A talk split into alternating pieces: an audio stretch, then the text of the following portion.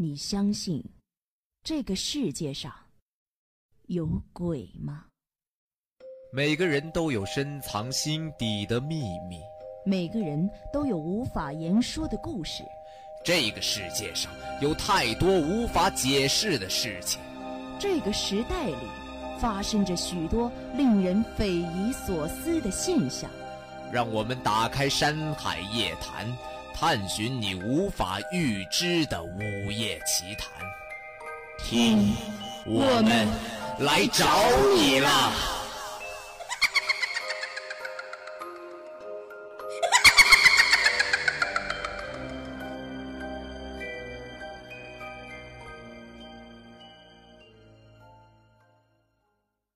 Hello，各位听众朋友们，大家好，我们新一期的《山海夜谈》又与大家见面了，我是小波明谦。我是小波周周。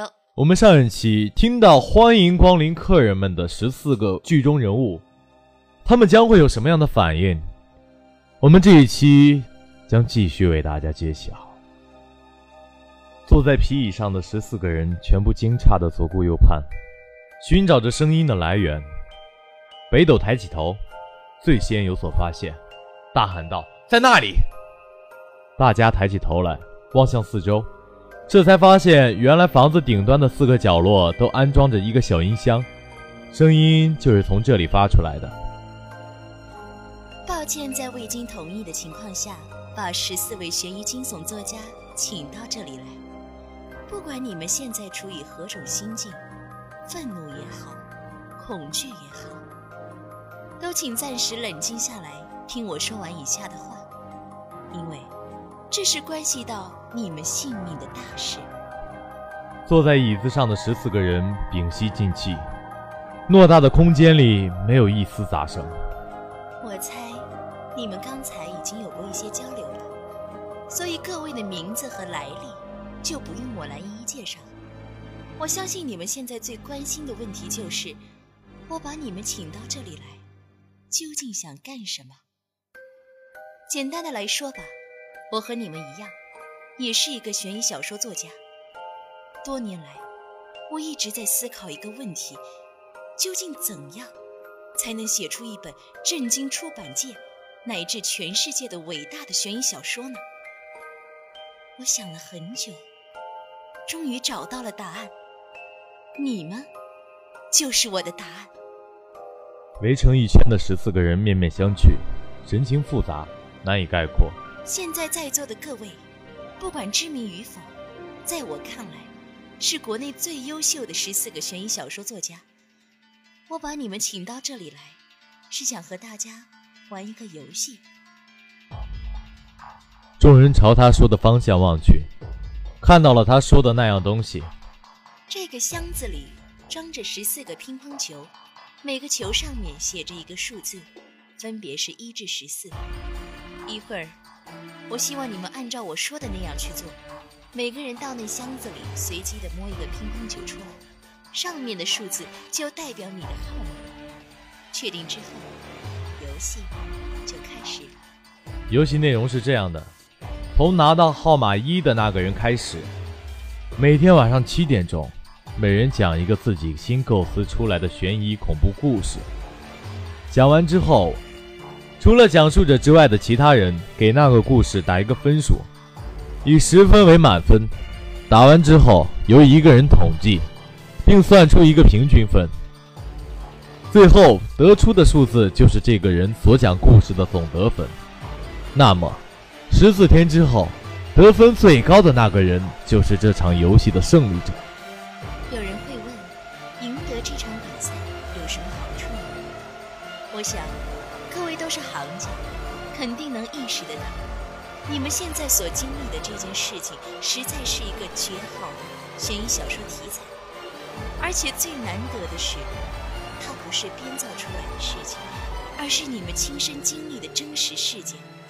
我相信在场的每一个人都清楚，对于一个悬疑作家来说，这是一生中千载难逢的机会。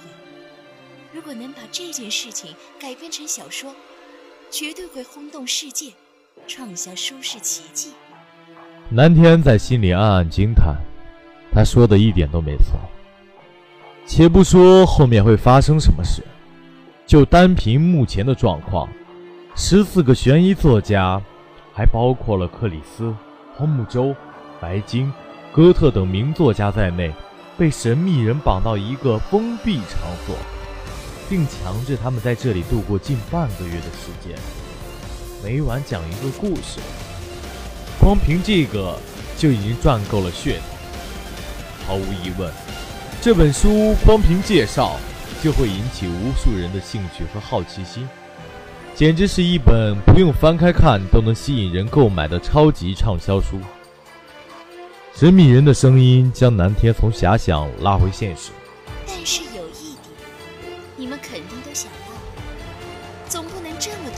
写同一个题材，所以这本未来畅销书的写作权，只属于最后得分最高的那个人。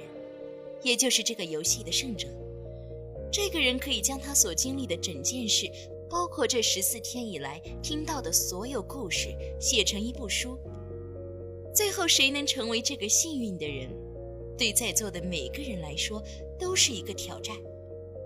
当然，也许有人会说，我不同意，我也不想玩这游戏，我现在只想回家。对于有这种想法的人。我不会强迫你做任何事，但是显然，我也不能就这样让你离开，只有很遗憾的让你出局了。他说的出局是什么意思？徐文苦着一对向外突出的眼球，问坐在他身边的白晶。白晶摇了摇头，做了个叫他暂时不要说话的手势。现在游戏内容大家都了解了吧？那么接下来，我来说一下这个游戏的规则，这是最重要的部分，请你们听好。首先是关于你们每天晚上要讲的那个故事，除了必须是一个精彩的悬疑恐怖故事之外，更关键的一点是，后面的故事绝不能和前面的故事有任何构思上的相似或剧情上的雷同。如果出现了这种情况，犯规的那个人就会出局。这一点希望你们引起重视。声音暂停了几秒，好像是有意留时间给众人思索。紧接着，那含混沙哑的声音继续道：“另外，告诉你们一个事，这个活动的主办人也就是我。现在就跟你们坐在一起。没错。”我就是你们当中的一个人。此话一出，众人都惊愕地倒吸了口凉气。显然，有一个人是在演戏。目瞪口呆地望着身边的人，一瞬间，好像所有人都成了嫌疑犯。那声音像是算准了众人的反应一般。你们还是以后再花时间慢慢猜测我是谁吧。我现在要你们知道的是，我之所以这么做，是为了向你们余下的十三个人做一个公平的挑战。自然，我到时也会讲一个故事，然后等待你们的评分。但是，我要你们听清楚，如果最后胜出的那个人恰好是我的话，那声音骤然停下了，大厅里静得可怕，而那恐怖。的声音再一次响起的时候，所有人都感到不寒而栗，后背发凉。假如如果是这样的话，那你们剩下的人一个也别想活着出去。两个女士都惊恐地捂住了嘴。事实上，所有人都是一副惊恐万状的表情。音箱里的声音继续道：“所以。”唯一能活着离开这里的方法，就是按我的规则讲好你们的故事，并公正地为每个人打分。最后获胜的那个人，不但会获得这个故事的写作权，还能获得所有人活着的生存权。打开这扇铁门的钥匙，只有获胜的那个人才能得到。当然。如果你们评选出来的那个获胜的人是我，你们就只能到地狱里去后悔了。好了，该交代的我都说完了，最后提醒你们几点：第一，你们应该看出来了吧？这里是一所旧监狱改造成的，除了打开大门能出去之外，别无他法。你们不用枉费心机的做各种逃生尝试了。第二，在大厅西北方向的那个柜子里，有供你们半个月生存的食物和水，只要你们不浪费，挨过半个月完全没问题。最后一点，我希望你们能明白。你们的生命掌握在我的手里，最好不要轻举妄动。我既然能把你们神不知鬼不觉的请到这里来，也就能神不知鬼不觉的取走你们的性命。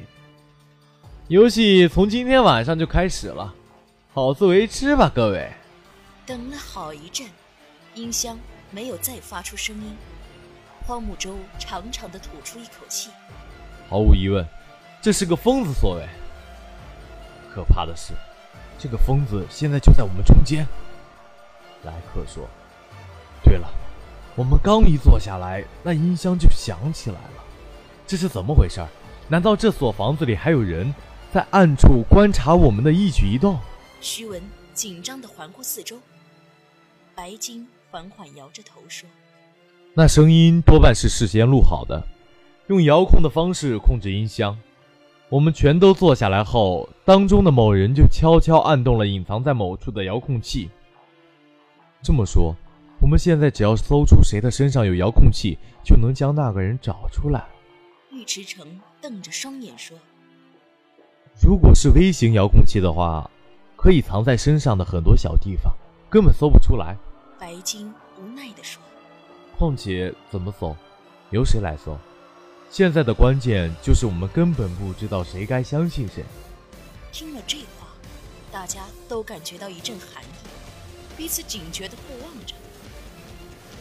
这样可不行，在这种困境中，如果大家不团结的话，那情况会更糟。南天呼了口气，说道：“我觉得我们不要相互猜疑了，疑神疑鬼。毕竟我们十四个人当中……”有十三个都是无辜的，这小伙子说的对。夏侯生说：“也许那疯子告诉我们这一点，就是为了达到让我们相互怀疑的结果。我们别中了他的计。”低头沉思的北斗忽然咧嘴笑了一声：“你笑什么？”千秋凝视着他。北斗抬起头来，发现大家都望着他。没什么。我只是没想到，我居然能跟克里斯、荒木周老师他们一起被当做最优秀的十四个悬疑小说作家之一。千秋翻了下眼睛，讥讽地说：“真荣幸啊！”南天望着夏侯生说：“现在几点了？”夏侯生看了下手表，上午十点三十六分。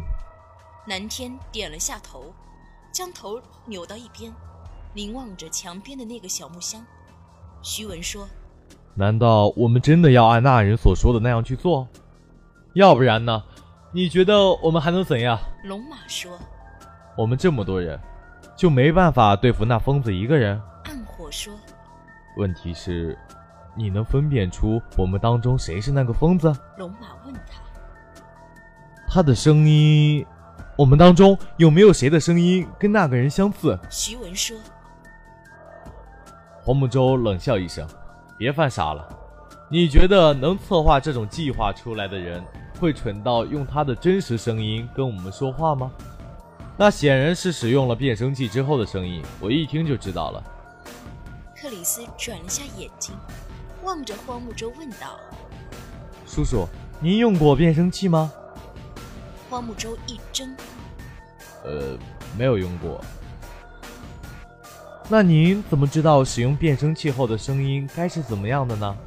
大家的视线都集中到荒木周的身上，荒木周露出不自然的神情，解释道：“我以前在电电影里看过，呃，应该就跟刚才发出的声音差不多。”克里斯哦了一声，没有再说话了。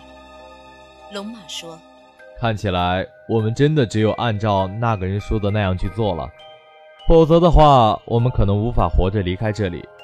正如他所说的，我们现在的生命都掌握在他的手里，没有选择的余地。主要是他在暗处，而我们在明处。只要找不出来这个人，就意味着我们要一直处于被动。白金补充道：“那我们就如他所愿，来玩这个游戏吧。最后赢了的那个人就能获得钥匙，救大家出去。我不相信我们十三个人的智慧还比不过那一个人。”南天说。可是别忘了。他早就在策划这件事了，是有准备的。哥特提醒道。南天拖着下巴想了几秒，居然和克里斯一起异口同声的道：“不，他不可能事先准备好故事。”两个人对视了一眼。为什么？徐文问道。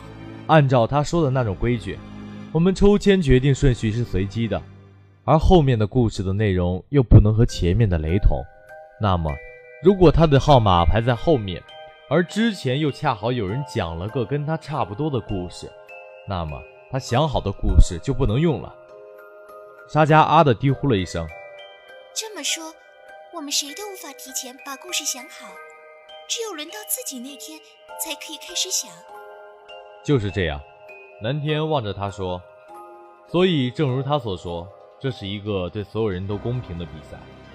那个人想用自己的真实实力来挑战我们十三个人。不，有一点是不公平的，对后面的人来说。克里斯说：“大家都望了向他。规则是，前面的人讲过的内容和题材，后面的人就不能再用了。这意味着越到后面，故事的题材就会越来越狭窄，显然对后面的人是不利的。你说的对。”白金微微点头。也许他认为运气也是实力的一部分。南天若有所思地说：“夏侯生再次看了一眼手表。我提醒大家一点，那人说游戏从今天晚上七点开始，也就是说，我们当中抽到一的那个人，只有不到九个小时的准备时间了。”大家的目光再次聚集到一起，用眼神做出了决定。我去拿那个木箱。北斗朝大厅的角落走去，不一会儿，他捧着那小木箱回来。这是一个类似商场抽奖那样的箱子，顶端开了一个圆洞，刚好能让人把手伸进去。谁先来？北斗问。我先来吧。龙马走上前去，手伸进木箱里，摸出一个乒乓球，上面写着数字六。他转过身，把号码展示给众人看了一下。南天跟着走过去，从木箱里摸出一个小球。他看了一眼上面的数字，心里颤抖了一下。什么？这么巧？小球上的数字是十四，我是最后一个。这到底算是运气好还是不好？在他发针的时候，其他人都挨着走上前来，分别从木箱中摸出小球。所有人都拿完之后，北斗说。里面剩下的那一个就是我的了。他伸手进去，拿出那最后一个乒乓球，看了一眼，九。现在每个人的号码都确定了，这将是未来十四天晚上讲故事的顺序。尉迟成转动手中那个写着一的小球，有些紧张不安地说：“我居然是第一个，那还不好吗？”第一个讲的人可以任意选择题材和构思，不用担心会和别人的重复和雷同。哥特扬起自己手中那个写着十二的小球，给尉迟成看了一眼。我就没这么幸运了，可不是吗？越到后面，故事的题材和情节就会越受限制。白金说道。尉迟成听他们这样说，似乎放松了许多。他微微点头道：“这倒也是。”他从椅子上站起来。那么，我到房间里去构思我的故事了。等等，克里斯忽然开口道：“我想问各位一个问题，你们是怎么到这里来的？”众人都愣了一下。千秋问道：“这个问题有什么意义吗？反正我们已经被困在这里了。我想，也许我们能通过个人被带到这里来的不同时间和方式，发现其中的一些端倪。克里斯沉静地说。南天一怔：“你是说，也许能推测出谁是那个神秘的主办人？”我没有十足的把握，只是觉得可以试试。我赞成。夏侯生望着众人。如果大家都没有什么意见的话，那我们就分别说一下自己是怎么来到这里的，可以吗？我不知道我是怎么出现在这里的。千秋说道。我也不知道，但是可以回忆一下，出现在这里之前自己在做些什么。夏侯生说道。好吧，就这样。黄木舟说：“我们现在就按照这个顺序来依次说吧。”他举起了自己手中的小球。他们十四个人到底是怎么来到这里的？他们之间究竟会不会猜出那个主办人到底是谁？好了，我们本期的《山海一谈》就到这里结束了。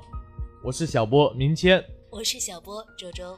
欲知后事如何，我们下期再见。